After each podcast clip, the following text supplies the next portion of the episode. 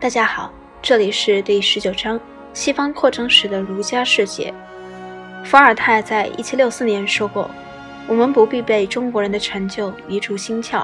以致竟承认其帝国体制是全世界以来有史最好的。”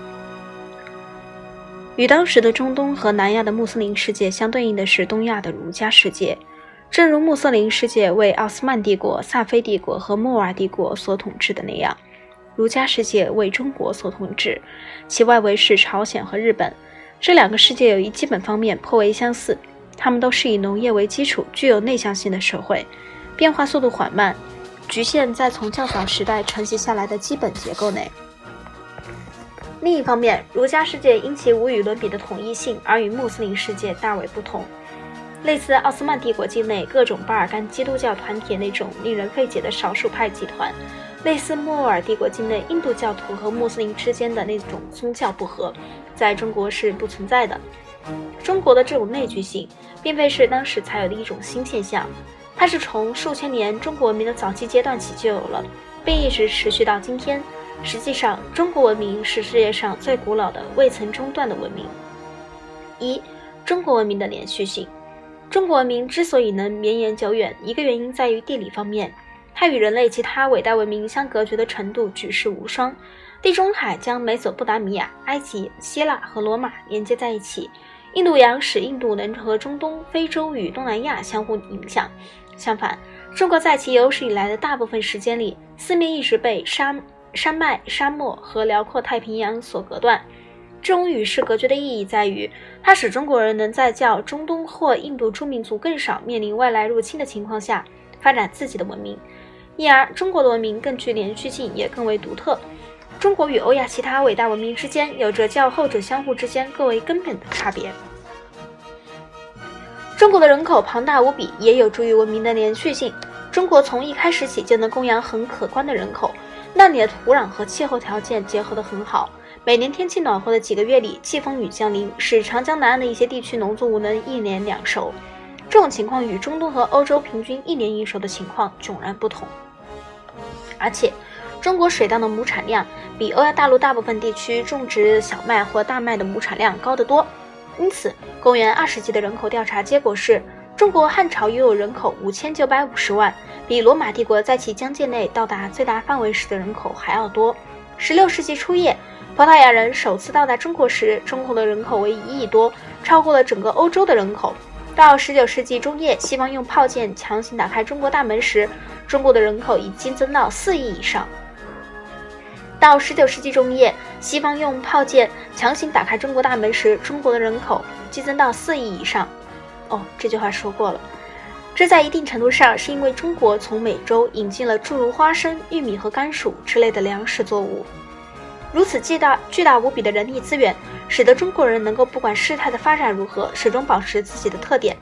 他们被蒙古人和满人征服统治过，也遭受过西方的一再打击和破坏，但最终由于人数和文化上的优势，他们总能同化或者驱逐入侵者，总能选择外来文化的某些方面加以改变，使之适合于自己的传统文化。中国从未像欧洲在遭到日耳曼人入侵时。或者像中东和印度在遭到穆斯林入侵时那样，被迫接受来自外界的大规模变革。构成中国内聚性的另一重要因素是，存在着一种可以追溯到数千年、最古老的商朝的书面语。这种书面语具有特殊意义，因为各地区的中国人尽管各自所操的方言彼此间犹如意大利语至于德语、瑞典语至于西班牙语颇为不同，但都懂得这种书面语。原因在于它由表示意义和物体的汉字组成，这些汉字的发音在中国的不同地区有着不同的方式，但是任何汉字不管其发音如何，含义却是同样的。西方类似的情况是阿拉伯数字系统，例如八这个数字在意大利语、瑞典语或英语中的发音是不同的，但这个八符号的意义就在于这三种语言中却是相同的。这种共同的书面语是为中国提供统一性和历史连续性的一种重要力量。实际上，它对整个东亚也起了如此的作用，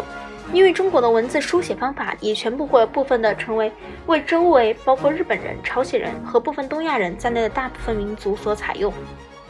与共同的书面语有关的是非凡的国家考试制度——科举制度。